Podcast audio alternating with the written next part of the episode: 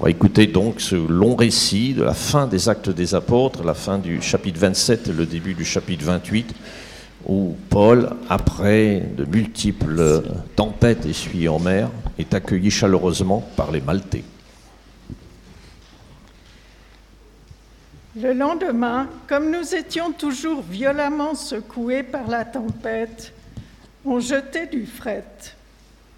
Et le troisième jour, de leurs propres mains, les matelots ont affalé le gréement. Ni le soleil ni les étoiles ne se montraient depuis plusieurs jours. La tempête, d'une violence peu commune, demeurait dangereuse. Tout espoir d'être sauvé nous échappait désormais.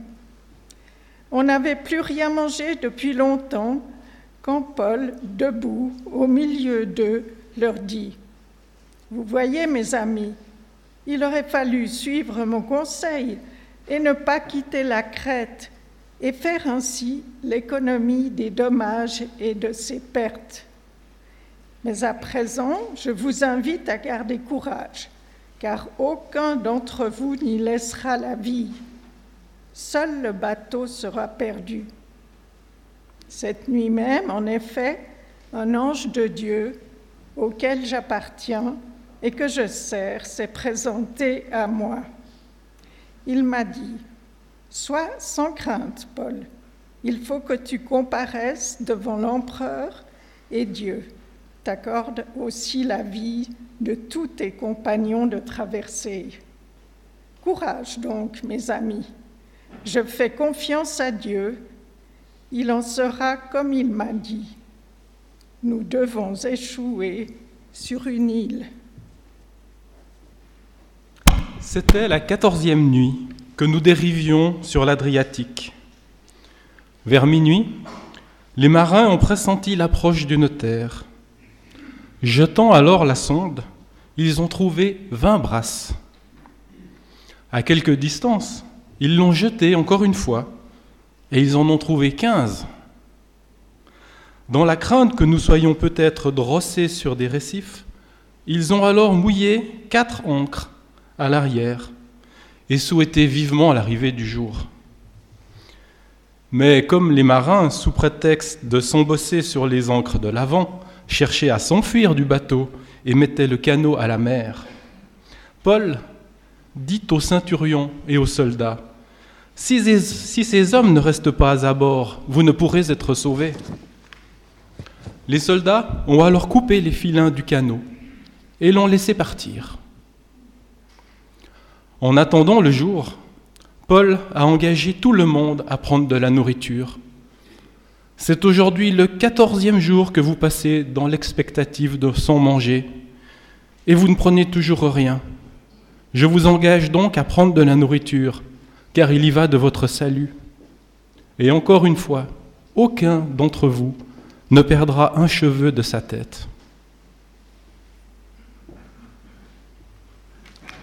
Sur ces mots, il a pris le pain et rendu grâce à Dieu en présence de tous, l'a rompu et s'est mis à manger. Tous alors, reprenant courage, se sont alimentés à leur tour. Au total, nous étions 276 personnes à bord. Une fois rassasiés, on a allégé le bateau en jetant le blé à la mer. Une fois le jour venu, les marins ne reconnaissaient pas la terre, mais ils distinguaient une baie avec une plage, et ils avaient l'intention, si c'était possible, d'y échouer le bateau. Ils ont alors filé les ancres par le bout, les abandonnant à la mer, tandis qu'ils larguaient les avirons de queue. Puis Hissant au vent la civadière, ils ont mis le cap sur la plage. Mais ils ont touché un banc de sable et y ont échoué le vaisseau. La proue enfoncée y est restée prise, tandis que la poupe se disloquait sous les coups de mer. Les soldats ont eu alors l'idée de tuer les prisonniers de peur qu'ils ne s'en échappent à la nage. Mais le centurion, décidé à sauver Paul, les a empêchés d'exécuter leur projet. Il a ordonné à ceux qui savaient nager de sauter à l'eau, les premiers, et de gagner la terre. Les autres feraient soit des planches, soit sur des épaves du bateau. Et c'est ainsi que tous se sont retrouvés à terre, sains et saufs. Une fois hors de danger, nous avons appris que l'île s'appelait Malte. Les autochtones nous ont témoigné une humanité peu ordinaire.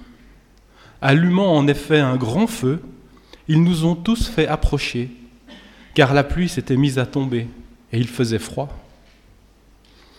Paul avait ramassé une brassée de bois mort et la jetait dans le feu lorsque la chaleur en fit sortir une vipère qui s'accrocha à sa main.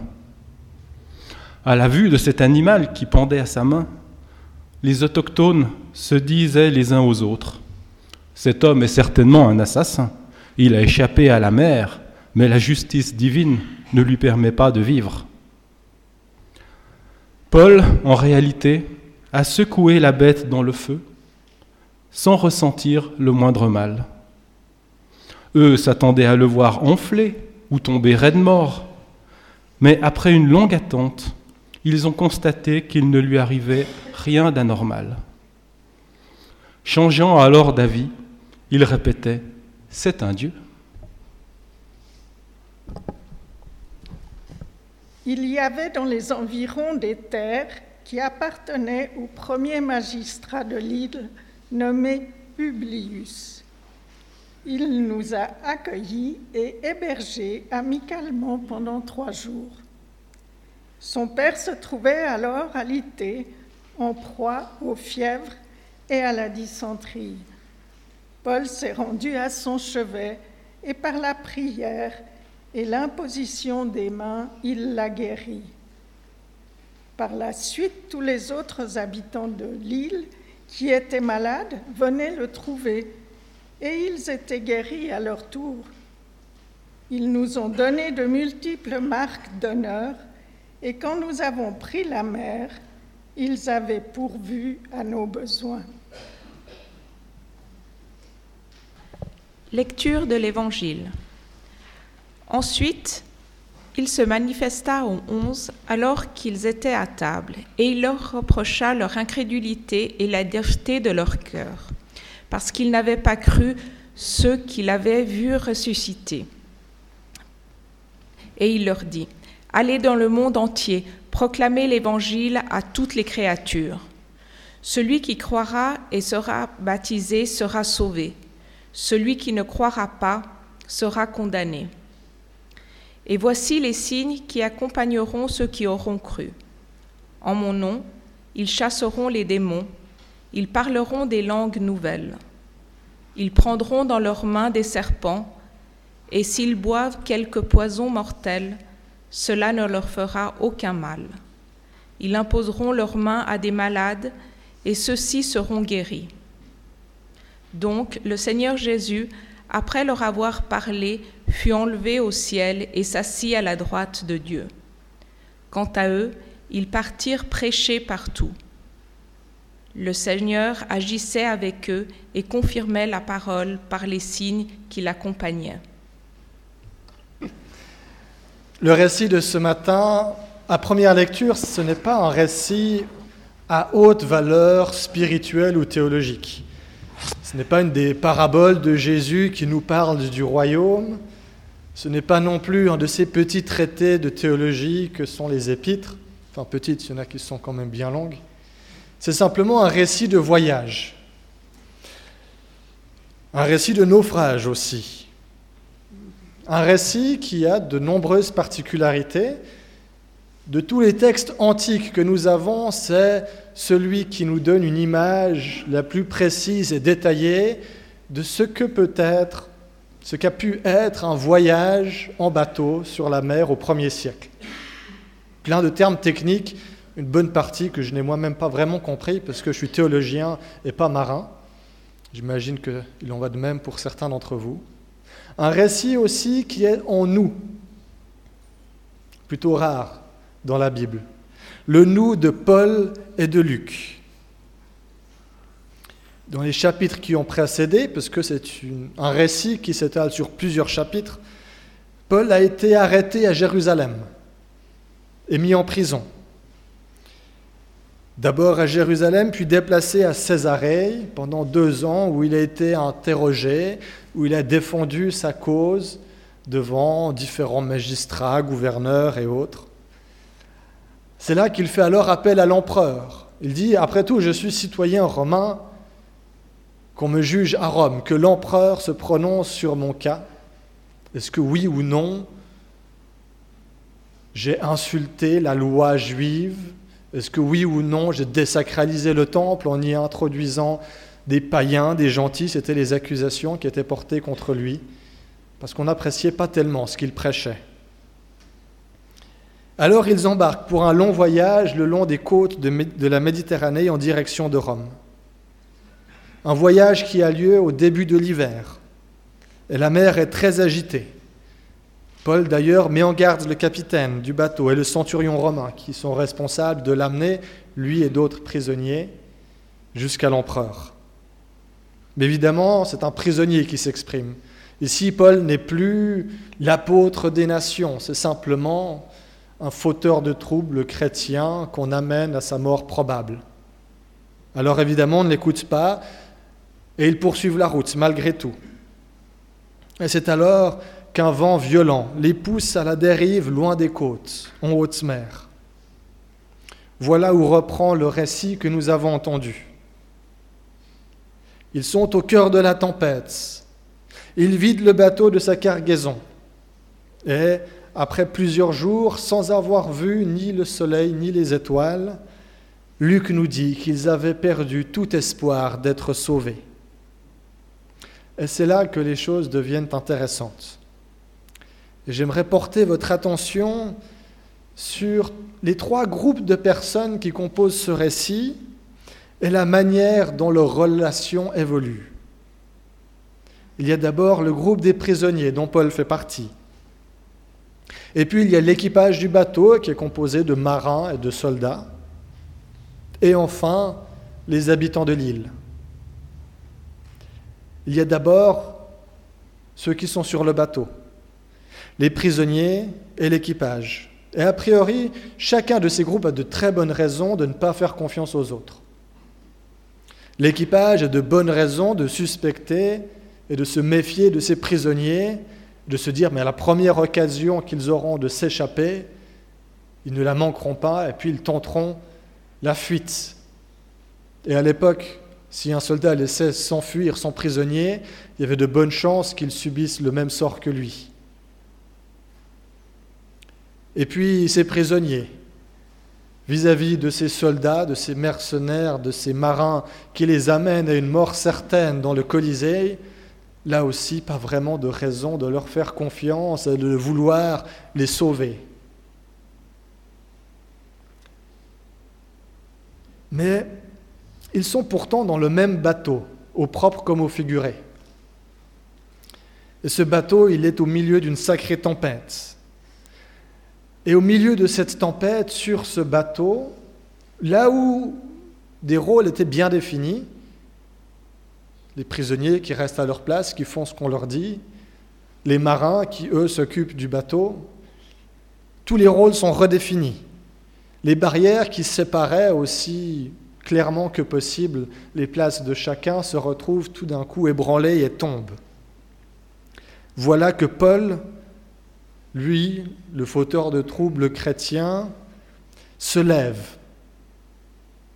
Lui, le prisonnier, se lève et prend les commandes du bateau, de l'équipage et des prisonniers. C'est lui désormais qui se met à donner des instructions et des ordres, et les autres suivent. C'est lui qui tout d'un coup ose, au milieu de la tempête de 276 non-chrétiens, une parole prophétique, une parole de la part de Dieu. La raison même pour laquelle il s'est retrouvé dans cette situation, pour commencer d'ailleurs. Et de leur côté, le capitaine et le centurion qui se mettent enfin à l'écoute de cette voix prophétique qui sort de manière inattendue pour eux, qui sort d'un prisonnier. Ils avaient été mis en garde déjà mais n'avaient pas écouté. Cette fois-ci, ils se mettent à son écoute. Entre nos communautés, ici à Mérin, mais de manière plus globale, nous pouvons avoir de très bonnes raisons, en tout cas nous le pensons, de nous méfier les uns des autres. Même si au cours des 40 et plus dernières années, ici à Mérin, nous avons travaillé à la confiance commune, nous avons travaillé à ébranler un peu les barrières qui nous séparent traditionnellement, il peut rester ici et là des petites méfiances.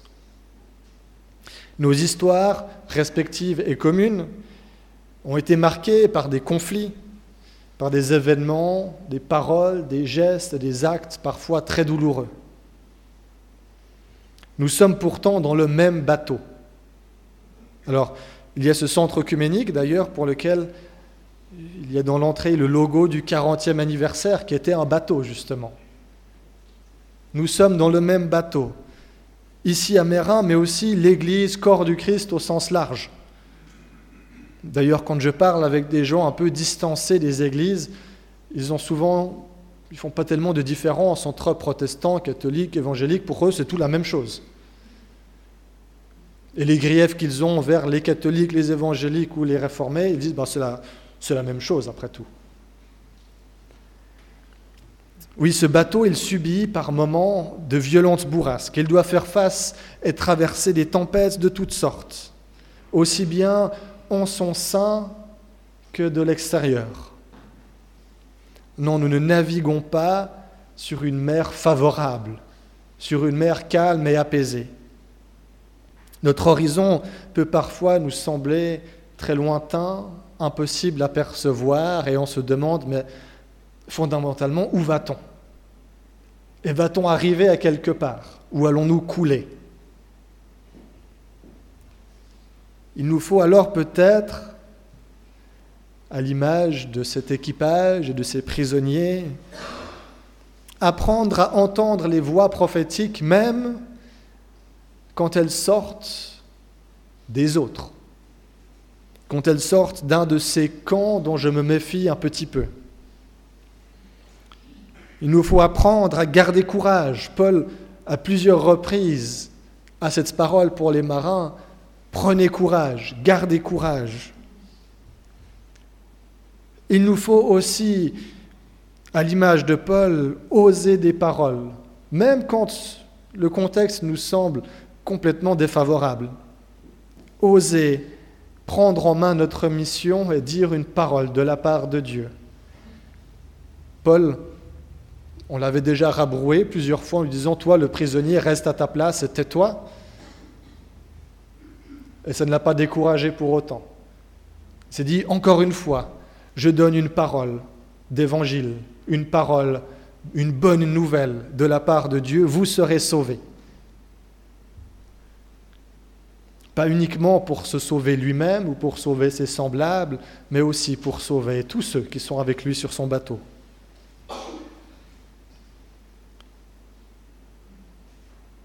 Et plus tard, quand Paul, Luc, le capitaine, le centurion, les marins et les prisonniers débarquent sur l'île de Malte, les habitants ont dû avoir devant eux une vision bien étrange.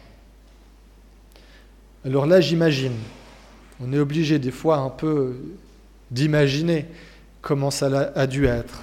Mais j'imagine qu'ils ont dû voir des, prisonniers, des soldats, des marins travailler ensemble, se tirer, de l'eau, ceux qui savaient nager, aidant ceux qui ne savent pas nager, l'expérience de la tempête ayant aidé à créer entre eux une relation de confiance. Ce n'est pas quelque chose qu'on imagine voir entre des prisonniers et leur escorte. D'ailleurs, le nous de Luc, avant, il faisait la différence entre nous, Paul, Luc et puis les quelques autres chrétiens qui étaient sur le bateau, et puis les autres, les, soldats, les marins. Là, tout d'un coup, le nous de Luc semble englober tout le monde. Et face à cet étrange groupe échoué sur le riz, les Maltais, eh ben, ils auraient eux aussi eu toute raison de se méfier. Se méfier de soldats romains, de prisonniers, de mercenaires, de marins. Et pourtant, ils leur ont témoigné une humanité peu ordinaire. Ils ont fait un grand feu pour les aider à se réchauffer et se sécher. J'imagine de nouveau qu'il y avait sûrement aussi à boire et à manger. Plus loin, ils les logent même. Le chef de l'île, je ne sais plus exactement quel était le terme employé dans la traduction œcuménique, mais le principal magistrat de l'île aussi en prend chez lui des prisonniers. Et plus loin, il leur donne encore des vivres et de quoi subvenir à leur mission. Eux aussi, ils apprennent à réévaluer leur jugement sur l'autre. À l'image du jugement qu'ils portent d'abord sur Paul, d'abord ils sont persuadés que c'est un meurtrier et un assassin. Et deux versets plus loin, ils s'exclament, c'est un Dieu. Alors bon, entre nous, peut-être qu'il n'y a pas à aller autant dans des extrêmes d'assassin à c'est un Dieu. Mais nous sommes encouragés à ne pas nous laisser enfermer dans nos préconceptions de l'autre non plus. Il nous faut peut-être apprendre, continuer, toujours réapprendre à nous rassembler autour d'un feu, apprendre à nous soutenir mutuellement dans nos missions communes, bien sûr, mais aussi dans nos missions respectives où les habitants de l'île pourvoient aux besoins de cet étrange, groupe, en leur donnant de quoi subvenir à leur voyage, j'imagine, des vivres. Mais ce n'est pas du tout la mission des Maltais que d'aider des soldats romains à amener des prisonniers à Rome. C'est celle des centurions, des soldats, des marins. Et pourtant, ils n'hésitent pas à y contribuer. Chacune de nos communautés a aussi des missions qui leur sont propres. Mais ce n'est pas une raison pour que les autres n'y apportent pas leur soutien quand il y a un besoin, la possibilité de céder. J'ai repensé à nos cultes que nous célébrons juste en face régulièrement. L'été dernier, notre orgue a reçu de l'eau, a été inondé, est devenu complètement inutilisable. Il n'y a pas encore de solution à long terme qui a été trouvée. Mais pourtant, grâce à la communauté catholique, elle qui a fait preuve d'une humanité peu ordinaire, en nous prêtant un petit piano électronique, on peut quand même chanter, célébrer notre Seigneur avec nos chants, avec nos cantiques, d'une manière un peu plus correcte qu'à cappella. J'en profite pour vous remercier si ça n'avait pas déjà été fait. Nos communautés, elles vont au-devant d'autres difficultés. Ici, c'est du détail. Et je crois que nous ne pourrons pas remplir notre mission qui est de témoigner de l'Évangile, de témoigner de Jésus-Christ, si chacun agit pour soi. Mais c'est seulement en œuvrant ensemble qu'il nous sera non seulement plus facile de porter la mission que le Christ a confiée à son Église tout entière, mais nous offrons aussi un témoignage en soi, un témoignage d'unité du corps du Christ. Bien sûr, elle est encore à parfaire, elle n'est pas encore aboutie, et on a encore du chemin à faire ensemble. Des obstacles à surmonter, des différences à réduire, des tempêtes à affronter. Mais je crois que nous pouvons y arriver en travaillant main dans la main et en faisant preuve les uns envers les autres d'une humanité peu ordinaire pour la gloire de Dieu. Amen.